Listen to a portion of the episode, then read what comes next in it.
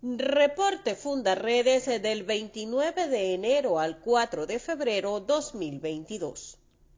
La Comisión Interamericana de Derechos Humanos se pronunció mediante un comunicado oficial para condenar las ejecuciones extrajudiciales en Venezuela e hizo un llamado a observar los estándares internacionales sobre el uso de la fuerza, así como a investigar juzgar y sancionar la práctica sistemática de esta grave violación de derechos humanos. El organismo encuentra preocupante que el Estado venezolano presente gran parte de estas muertes violentas como incidentes de resistencia a la autoridad. El embajador de Estados Unidos en Venezuela, James Tory, gremios docentes y diversas organizaciones defensoras de derechos humanos elevaron esta semana sus voces por la liberación del director de Fundarredes, Javier Tarazona, quien fue detenido de manera arbitraria en julio del 2021 y permanece recluido en el SEBIN del helicoide en la ciudad de Caracas, alejado de sus familiares y desatendido en sus múltiples problemas de salud, lo que pone en riesgo su vida.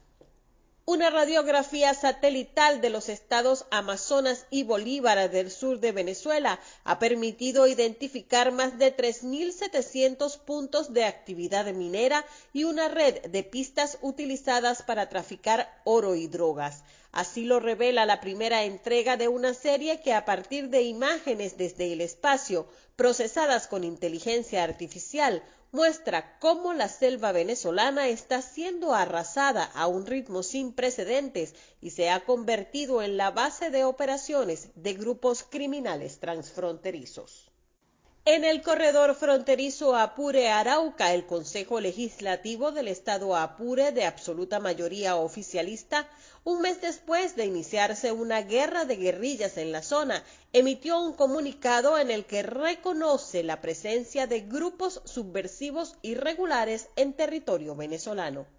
En diversas comunidades del corredor fronterizo, muchos jóvenes, mujeres, hombres e incluso niños han sido forzados desde hace varios años a prestarle servicio a la guerrilla. Y ahora las disidencias de las FARC atacan a quienes han servido al ELN, mientras el ELN hace lo mismo con quienes han prestado servicio a las FARC, y las autoridades acusan a los pobladores de ser colaboradores de la guerrilla.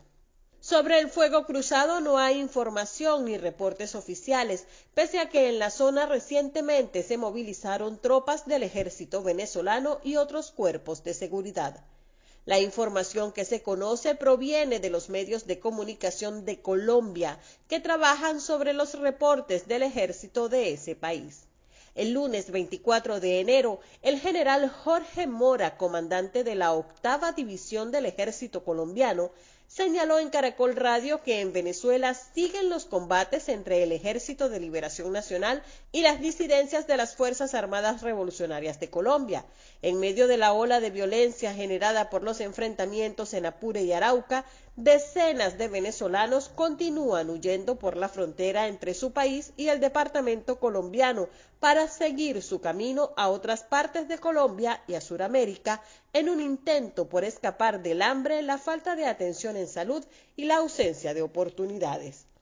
También por el departamento de Vichada, etnias indígenas venezolanas cruzan la frontera para escapar de las amenazas de la guerrilla, de reclutar a sus hijos menores de edad y entrenarlos para el conflicto que sostienen el ELN y las disidencias de las FARC en Apure.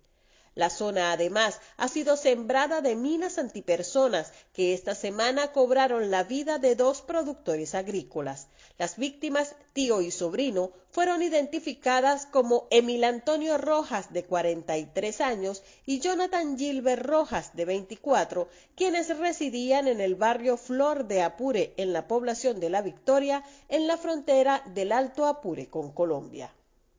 Fundarredes llevó al sector Las Tinajas en Palo Gordo, municipio Cárdenas del estado Táchira, actividades para construir el tejido social mediante sus programas Actívate y Tertulia para Padres, que tienen como objetivo promover la participación y el ejercicio ciudadano mediante el aprovechamiento de espacios que permiten reflexión y capacitación en la importancia de documentar y denunciar la violación de derechos humanos con el fin de crear la red de voluntarios, activistas y defensores. Asimismo, atendió a personas de la tercera edad en el Centro Geriátrico Sagrada Familia del municipio Independencia del estado Táchira con la intención de promover la participación y el ejercicio ciudadano mediante el aprovechamiento de espacios que permiten reflexión y capacitación sobre la importancia de los derechos humanos. En Monagas, 16 personas integrantes de la banda delictiva Sindicato de Barrancas, responsable de los enfrentamientos que durante el mes de enero llevaron luto y zozobra a esta comunidad, están siendo activamente buscados por las autoridades. Los solicitados, la mayoría de los cuales actúa tanto en tierra como en los ríos para cometer sus fechorías, se les asocia con delitos de narcotráfico, contrabando de gasolina, de municiones, oro, prostitución infantil, trata de personas, homicidio, extorsión y abigeato. Los habitantes de Barrancas del Orinoco señalan que debían pagar a la banda una vacuna de 10 dólares semanales para poder trabajar en los sectores de la pesca y la ganadería. Hasta el momento las autoridades no han ofrecido reporte oficial sobre el operativo, que en medio de enfrentamientos ha dejado varios fallecidos y cerca de un centenar de heridos. En Apure, tres integrantes de una banda denominada Los Rancheros fueron aprehendidos por las autoridades que investigaban la denuncia de un secuestro en la parroquia San Miguel de Cunaviche, donde los delincuentes mantenían sometido al ciudadano Luis Carlos Urrutia Morales. También en esta entidad una mujer fue detenida en flagrancia en la carretera nacional Puente Páez de la parroquia El Amparo y acusada de tráfico de niños mientras transportaba un bebé de ocho días de nacido que sería vendido en Colombia.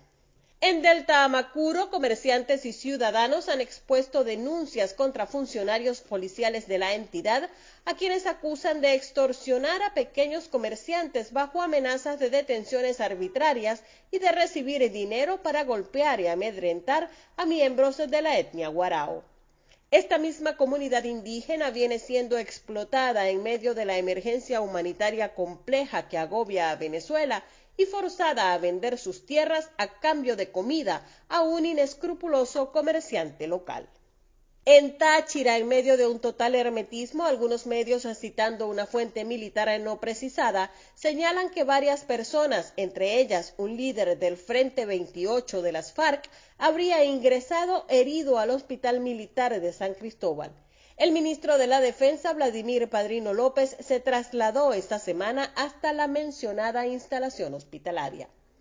También en esta entidad, cuatro funcionarios de la Policía Municipal de Torbes exigían un millón de pesos de rescate por la liberación del hijo de la gerente de una empresa de seguros cuando fueron detenidos. Ciudadanos pertenecientes a la etnia Yukpa protestaron durante dos días seguidos en la carretera Troncal 5 en la zona norte del Táchira, exigiendo la liberación de un miembro de su comunidad desaparecido desde hace varios meses, cuando una comisión de ocho hombres vestidos de negro que llegaron al lugar en una camioneta Hilux de color negro y de quienes presumen que se trate de integrantes del ELN, se lo llevaron junto a un compañero de quien aseguran ya fue asesinado. Del lado colombiano de la frontera, dos presuntos integrantes de la banda El Tren de Aragua fueron capturados por cometer homicidio y extorsión contra comerciantes en la localidad fronteriza de Villa del Rosario. Asimismo, se reportaron enfrentamientos armados en la población colombiana de Puerto Santander.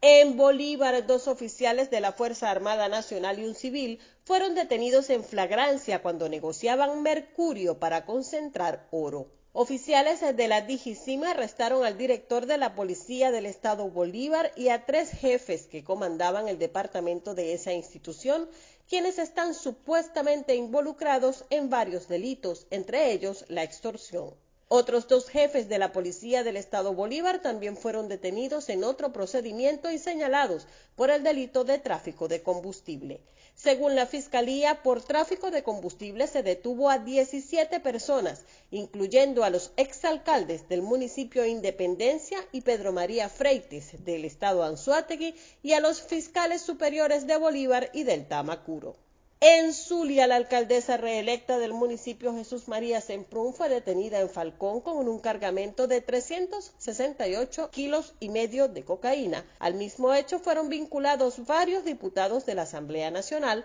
un policía municipal y tres civiles. El fiscal general de Venezuela detalló que la droga que encontraron durante el operativo iba a ser distribuida en las islas del Caribe, para lo cual los detenidos tenían dispuestas tres lanchas rápidas apostadas en una playa cercana.